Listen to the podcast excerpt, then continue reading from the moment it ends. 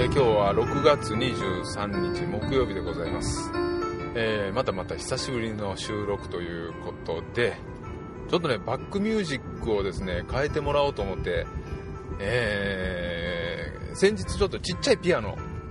買ったんですよ、えーまあ、子供を招いてですねリトミック教室という、え教室をうち開いてるもんで、え僕の嫁さんがですねその講師をしてるんですね。で新しく、えーピアノが欲しいと、えーそれまでちょっと電子ピアノを使ってたんですけども電子ピアノはですねやはり音楽家音楽を教える者からするとこれはダメだろうっていう、えーものだということで、まあ、どうしても欲しいんだという、えまあ、懇願されましてじゃあ見に行こうやと言って、え見に行ってですねまあ気に入ったのがあったんでよかったんですけどそれを、えー今家の方にですね僕まだ現物見てないんですけど届いてるはずです。でそれをですねちょっと使ってですね、え記念になんかちょっと弾いてもらおうかなと。でこのバックミュージックもちょっと変えてもらおうかななんて、えー思っております。もし撮れなかったら、えー以前のままですね。もう長らくね一緒のような音楽ばっかり使ってるんでなんか飽きてきましたね。でちょっと新しい雰囲気でやっていただきたいなと、えーこちらからもちょっとお願いしてるような状態でございます。はい。でねすごい今の梅雨真っ只中ですね、えー雨が結構降っておりまして、えー私が仕事に行っております奈良県の十津川の方もですね相当雨降っております、えー川が泥濁りになっておりましてちょうどね今鮎釣りのシーズンなんですけどもえー鮎の友釣りですねのシーズンなんですけどこんだけドロドロになってしまいますと何もできないですね。まあ毎年この梅雨時期は降るんですがうん。最近はね川がすぐ濁ってしまうんですよね。やはり以前の水害の影響でしょうか。あちこち崩れてるんで泥が出やすいという状態だと思います。すぐにね水が増えてですぐに川が濁ってしまうという。まあ、本当にあまり良くない状態が続いております、まあ、あの自然の爪痕というのはかなりね、え深く残るもんだなと思って、まあ、監視もしておるんですけども、えー先日の18、19ですか、えーっと土曜日と日曜日なんですけど土日を使ってですね、えー熊野古道えー世界遺産なんですけどもその熊野古道を使ってランニングをしてトレイルランニングですね。まあ、え2日間行ってきたんですけども、まあ、マラニックとも言うんでしょうか。マラソンとピクニックを重ねたね。マラニックというねあの言葉が最近よく、えー見かけるんですけどもそれにちょっと出てき出かけてきたんですね。で今日はちょっとその話をしていこうかなと思います。で熊野古道はですね、あのーユネスコの世界遺産に登録されておりまして、えその中でもですね、えー今回行ったのはですね熊野古道の小ヘチという道ですね、えー和歌山県の高野町にある高野山。あの弘法大師様のとこですよ。皆さん知ってるはずですけど。あそこからスタートしまして、えー十津川村を通りましてですね、え最終的には和歌山の田辺市にあります、えー本宮町というところなんですけどこそこにですね熊野本宮大社という、えー熊野三座の一つなんですけどそちらの、まあ、有名な神社ですね、えーまで行きましょうということでですね企画をしていただきました。え世界遺産、あのあちこちありますけどもこの熊野古道はですね、えー道自体が世界遺産になっているというまあ珍しいタイプなんじゃないですかね。建物もまあ中には含まれるようですけども、えーいくつかあるんですよ、えー有名どころで言いますと中辺地とかね。中辺地って聞いたことないですかね。あと、えー修験道の道、えー大峰奥掛道。奥掛道というま非常に険しい道もあるんですよね。まあその中でもこの、えー小辺地というのはですね、えー高野山から結ばれてるということでまあ比較的長い。でしかもですね紀伊山地を縦断していきますので山をね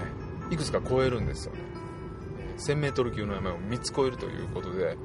え結構ハードなんですけども、え普通であればだいたい3泊4日かけて歩いていかはる人はですねあの行くんですよね、えだいたい高野山から行くというパターンになります。で途中途中に宿がありますのでもしくはテントの担いでいく人はテントで泊まったりするんですけども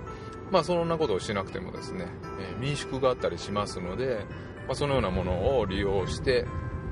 まあ3泊4日かけていくと。早い人で、えー、2泊3日で行くと、え、いうことなんですね。で我々走りますんで、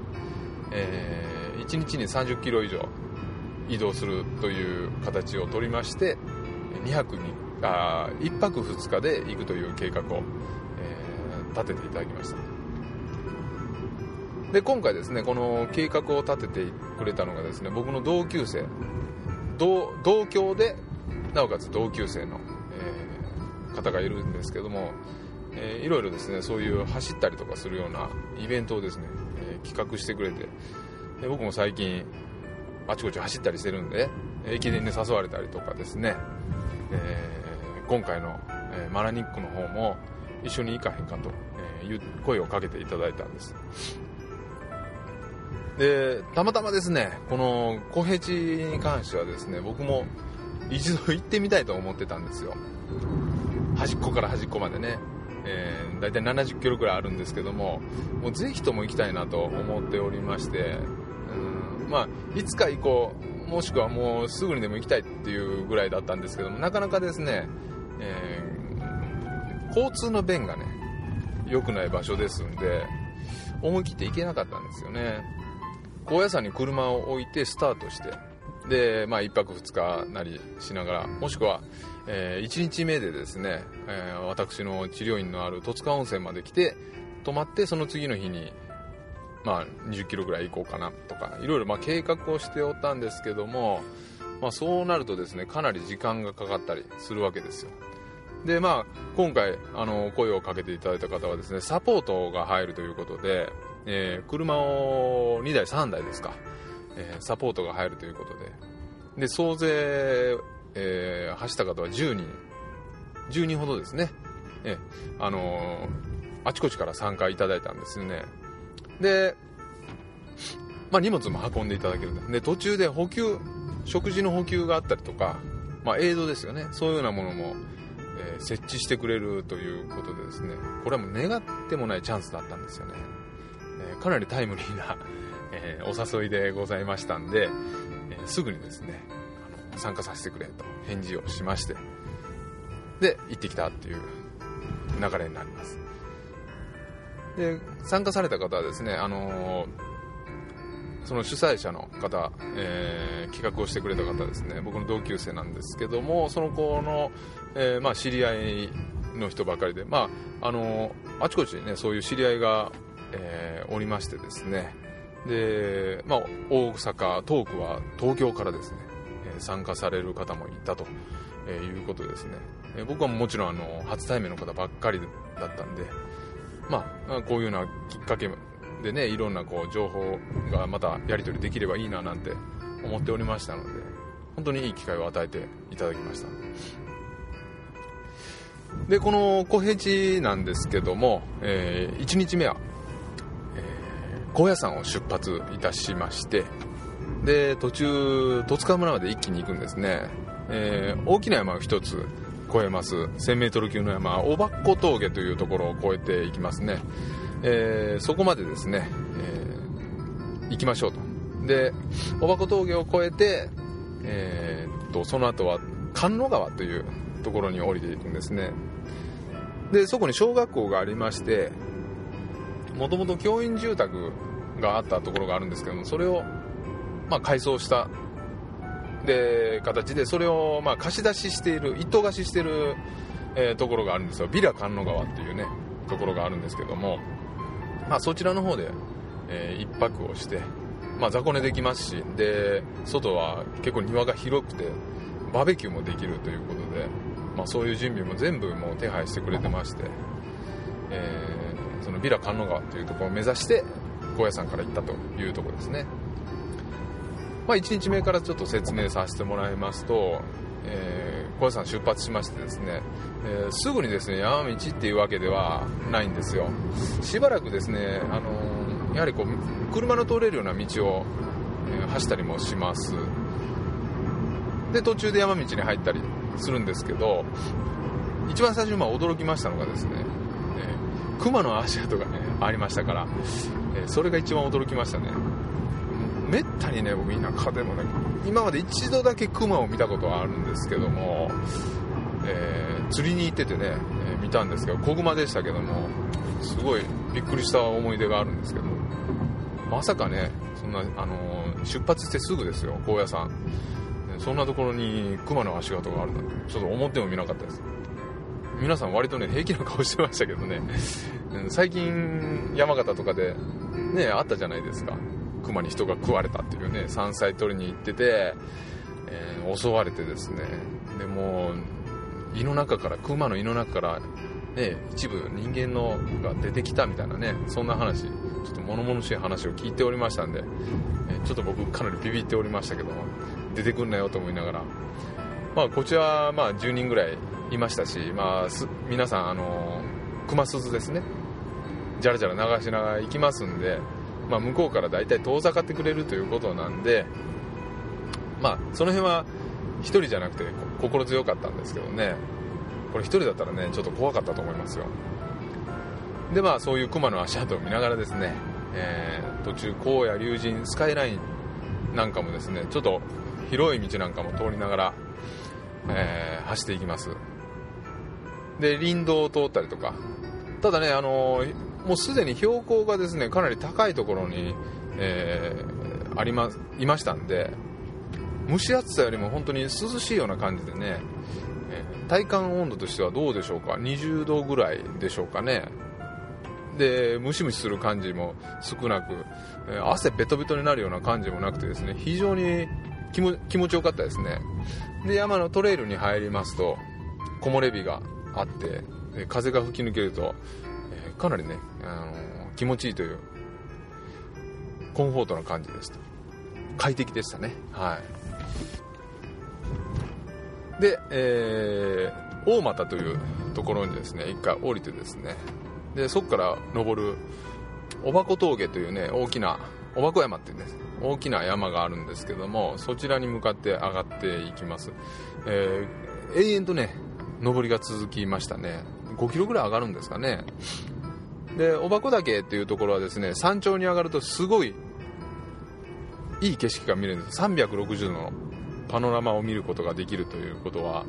えー、知っておりましてですね。もちろん僕は行ったことないんですけどもこれはちょっとぜひとも見てみたいなと思っておりまして。通常は小平地はですね、山頂は通らないルートなんですよ、えー、山頂をショートカットしていくような感じなのでえわざわざ山頂に行かない人もいるんですけども、えせっかくですからね、えー、行きたいなと思いまして、え山頂を目指してね上がっていきました。で途中で山頂ルートと、えー、小平地のルートと分かれるわけですけども、えー、山頂ルート、えー、すぐ近くに山頂があるのかなと思ったらですね結構登りましたね。まあ坂道はそんなにきつくなかったんでよかったんですけども。で、えー、上がっていきますと。この1日目は本当に天気が良くてですね。360度。すごい綺麗な景色をね見渡すことができました。どうでしょうね。あのおばこえー、っと奈良県のですね金剛山の辺りも見渡せるみたいですけどどれがどれか分かんなかったんですけどもねあの大峰山脈とかですね。大峰の方も本当によく見えましたね。視界が良かったんで、えー、いい景色を見ることができました。でもなかなか長居できないんで、えー、ほどほどにしてですねそこから、えー、ずっと下っていくんですけどこの下りがね非常に長かったですね。ほとんど走っていくんですけども長い下り。でもなんかねすごく気持ちのいいような、えー、道が続いて、えー、追ってですね本当に良かったです。で下りで一緒になった方がですね、えー、最初すごく僕驚いたんですけどもあのセッターセッターっていうか分かんないですね。あのえー、サンダルですよ。サンダル履いてはったんですよ。でサンダルは通常ね海海の浜辺とか夏にですね海の浜辺とかあと我々まあ川に泳ぎ行く時はよくサンダル履きましたけどあとねその辺あの近所に行くぐらいだったらねっていう感じで、えー、サンダルはよく履いたんですけどもえその方はですねえ山道をですね常にそのサンダルで、えー、走ってはるというわけですよ。でそのサンダルはですねあの山道専用のサンダルっていうのを売ってるんですよね。これ最近結構流行ってるような、えー、感じでして、えー、山道用のサンダルえー、っとですねルナサンダルというサンダルでしたね、え、海外で作られてるやつですね。あと最近ね流行ってるのこのあのわらじ系のねわらあちっていうこれもサンダルですよね。これもですね、えー、走ったりする人に結構流行ってると。でそれを履いてフルマラソン出たりするような方もいらっしゃるしトレイルを、うん、走る人も結構多いということで。ただねよくよく考えてみるとですね、あのー、昔はみんなわらじで山道をですね行き来してたわけですよ。もうわらじはすぐ壊れるんで、うん、あのいくつか予備は持っておかないといけないということなんですけども患者さんでも大体80、えー、ぐらいの方になってくると子供の頃はずっとわらじやったって言うんですよね。学校に通うのも雨の日も雪の日も常にわらじだったって言うんですよ、まあ岩場のようなとこもあるしで石も落ちてますしね。本当大丈夫なんかなとえー、その話を聞いて思ってたんですけども。けどね、あのー、なるほどと思うことがありまして、あのー、やはり裸足な分ですね。もう瞬発的にですね安全な場所をですね立ったか立ったか走るわけですよね。ですからそれがまあ身についてますんで体がですね非常にこう軽やかに走るんですよね。で全く疲れないと。あの疲れも本当に少ないとおっしゃります、えー、おっしゃりますんで、えー、やはりその後ろを走る方もですねそのおばこ峠から下りもうずっと見させてもらったんですよ。でまあその下り方をですね、僕も体得したくてですねずっと後ろを見ながら真似をしながらねずっと走ってたんですけどやはりね慣れないことは、えー、しない方がいいですね。僕の膝がですねだんだんだんだん悲鳴を上げそうになってきたんです、あのー、あまり無理はしないようにはしたんですけども。ただ足はですねやはりあの、足の裏には目があるって言うんですけどもうんあの、そういう地面の凸凹とか角度とかその状態ですよね。砂地なのか、えー、ちっちゃな石を踏んでるのかどうかとかですね。非常にですね敏感にえー、反応するんですね。でそういうようなあのセンサーがですね足の裏にはたくさんついております、はい、で特に母子球の方ですねそちらの方親指側の方にはたくさんついておりまして、えー、走るフォーム見てるとねフォアフットなんですね。足のそのあの母子球からついてるような感じの走り方をされておりましたんでやはりそういう風なセンサーをですねえー、フルに活動してる、えー、ような感じでしたね。で、えー、センサーをですね、まあ、使いながら走っていくわけですけどもそのセンサーからやっぱり頭の脳にどんどんどんどん情報が入っていくわけなんです。これがまあ、えー、サンダルだとまあ、通常の登山靴を履いたり、まあ、トレイル用の靴を履いたりするよりもですねやっぱり10倍近くですね情報量が頭の方に行くと、えー、裸足で行く人もいるみたいですけども裸足はねさすがにやっぱり怪我をすると危ないんでまあ薄っぺらいサンダルなんですけどねそのようなものを使ってどんどん頭に情報を、えー、送り込んでいくと。するとその体の使い方もですね、えー、自然にこう軽やかになってですねうまくバランスを取りながら走るという形ですね。ですから下りでもですね上半身が全く揺れない安定したフォームに、えなっていくということなんですね。であのー、足をねしっかりとやっぱ守らないとあのー、いずれね足に病気を起こしたりとか、えー、するとかいうような、え、意見もあるんですけども全くそんなことはないと思いますね、えー、人それぞれ本当に走り方のフォームで違うわけですし、え守られた靴をですね履いておってもですね、え痛める人は痛めますしですね、えそういうふうなことを考えていきますとまあ裸足でダイレクトに足からこう地面から、え、地面の情報が伝わってきて脳にですねどんどんどんどん情報が入って、まあ、それをですねしっかりとこう、体で覚えていくというような形ですね、え体の使い方がうまくなると、え、いうところら辺はですね、うん、すごい僕にとって衝撃でしたね。ですから一回挑戦してみようかなと思っております。ただね結構ええ値段するんですわルナサンダル調べてみたらね1万円ちょっとしてましたから、えー、これはですね、えー、今ちょっと一つ、えー、注文してるもんがあるんでしばらくはダメだなと思っております。まあもし何か臨時収入でもあればですね、えー、一つゲットしたいななんて思っております。はいちょっと話がねそれていったんですけども。えー、1日目はですねそのような形で長い長いおばこ峠の下りを下っていきまして、えー、そのビラ神野川というところに着きました、はい、でそこでですね、えー、皆さんでちょっとワイワイとお酒を飲みながら、えー、バーベキューをしてですね、えー、結構話も盛り上がりまして。で今回ですね食材が結構ね豊富でして僕もあの前日にえー、せっかくよそから来てくれる方がいらっしゃるんで川魚をですね持っていこうと思ってアマゴを釣ってきてたんですよね。でそれを持っていったのとまあ親父が海で釣ってきた魚を、えー、冷蔵庫に入れてちょっと一つくれと言ってですねそれを持っていってあとはまあお肉やら鹿肉イノシシの肉もありましたね、えー、もうついついお酒が進みまして。まあ結局遅くまで起きてたんですけどももうパターン9でした。朝起きるまでですね。はい。まあそんな1日目を過ごして、まあ、非常に有意義に過ごせたというところですね。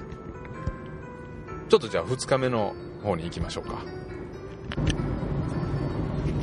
で2日目ですね。2日目はですね、えー、結構早い時間に起きました。前日ね僕結構飲んでたんで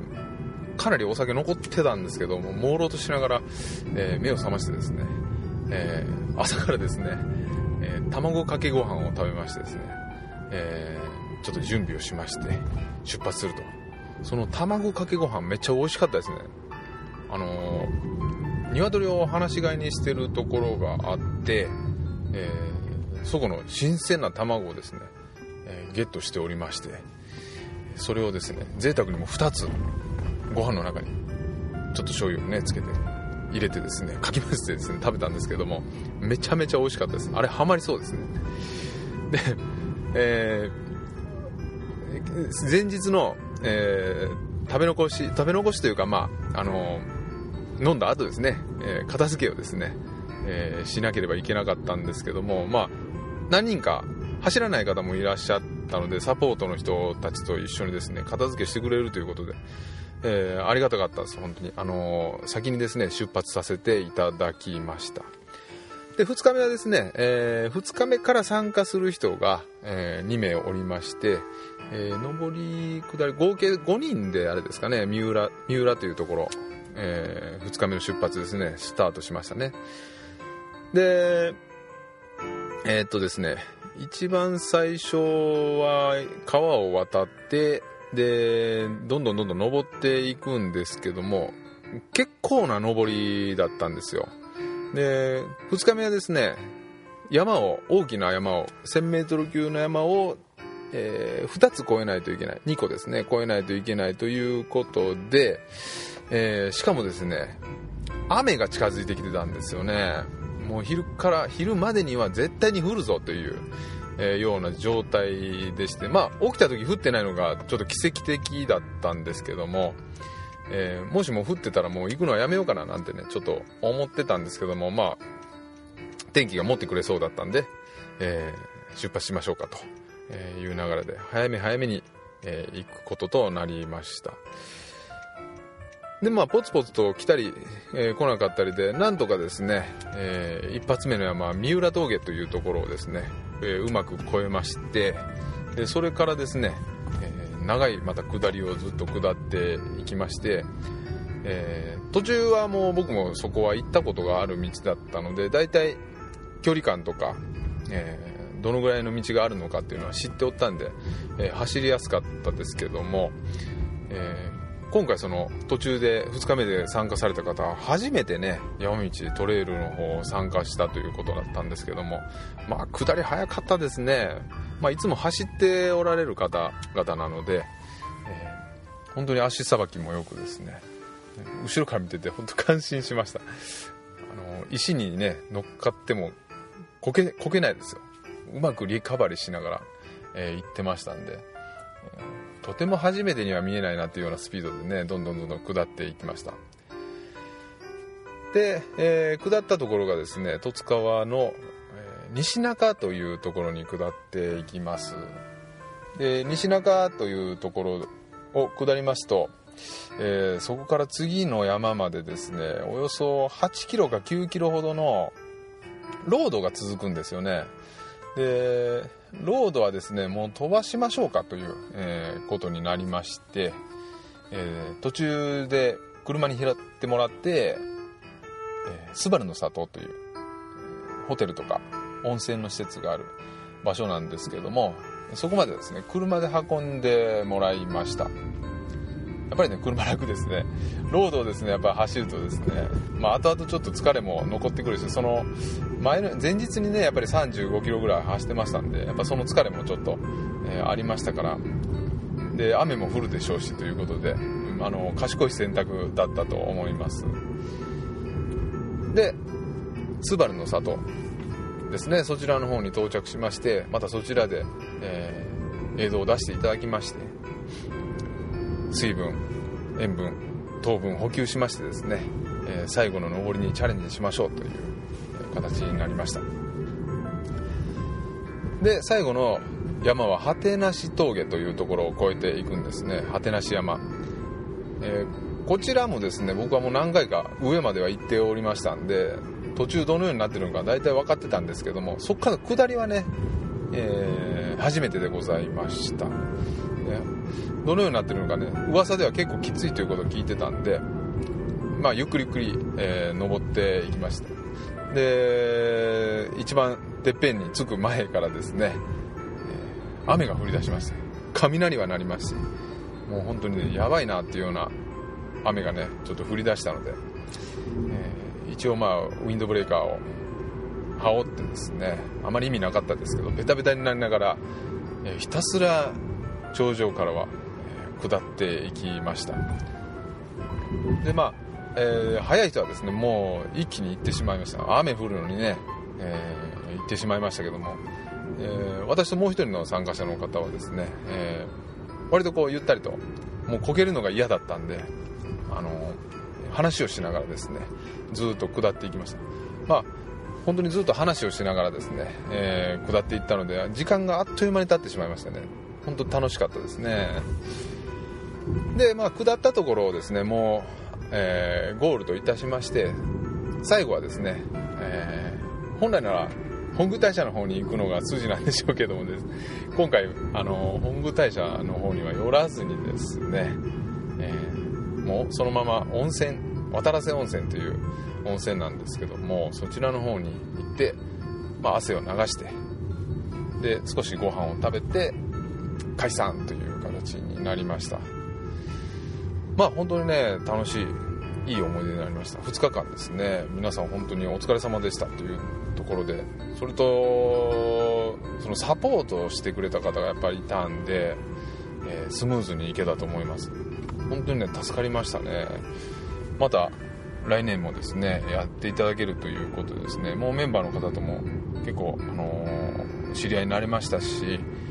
ーまた来年も来てくれるでしょうから、えーぜひともですね、えーあのー一緒に参加させていただければなと思っております。またね、えーバーベキューもですねあそうそうあの近所の方も来ていただきましてですねすごいいいお肉も持ってきてもらってえーそれとお米おにぎりですね自家製米ですよ、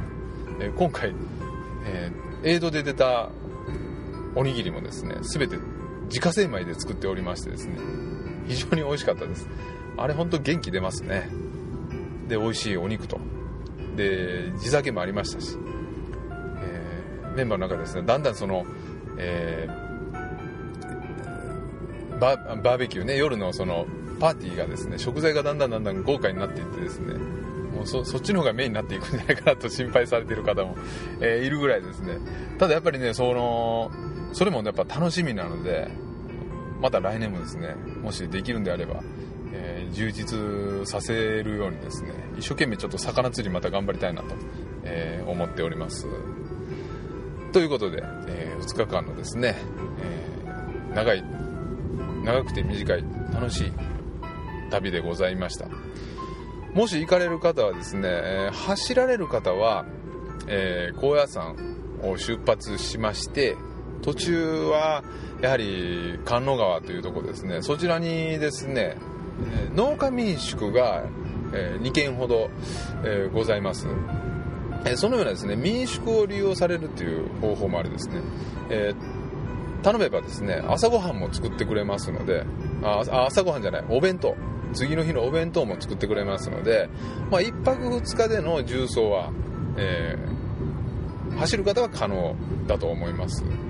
でゆっくり行く方はですねやはり3泊か、えー途中2泊していただいて行かはる方が、えーいいのではないかと思います。やっぱりね走りながら行くとどうしてもね、えー道を間違えたりするようなことも起こる可能性もありますしまあ道標もしっかりしてますし、えー道も分かりやすいのであんまり迷うことはないと思うんですけどもまあねけど去年ですかね、えー迷われたのか、えーちょっと谷底に落ちて亡くなってたっていうようなお話もですね、えー聞いておりましたし、まあ、そういう遭難事故なんかもねなきにしもあらずなんで、まあ、あの気をつけて出かけていただきたいなと思っております。で中にはですねあのオーバーナイトで行かはるような方もいらっしゃいまして前日の夜から出発して夜遅くですね出発して、え次の日のま昼ぐらいに本宮に、えー着くような計画を立てるようなつわものもいるようでして、まあ、また、あのーそのようなやり方も面白いとは思いますから僕もですね時間がまたできたら、えーまた重曹の方チャレンジしてみたいなと思っております。ということで今回の、えーポッドキャストですね。そろそろ終わりにしたいと思います。また何かネタをネタがあるでしょうから、えー次回また良ければ聞いてください。それではそれでは。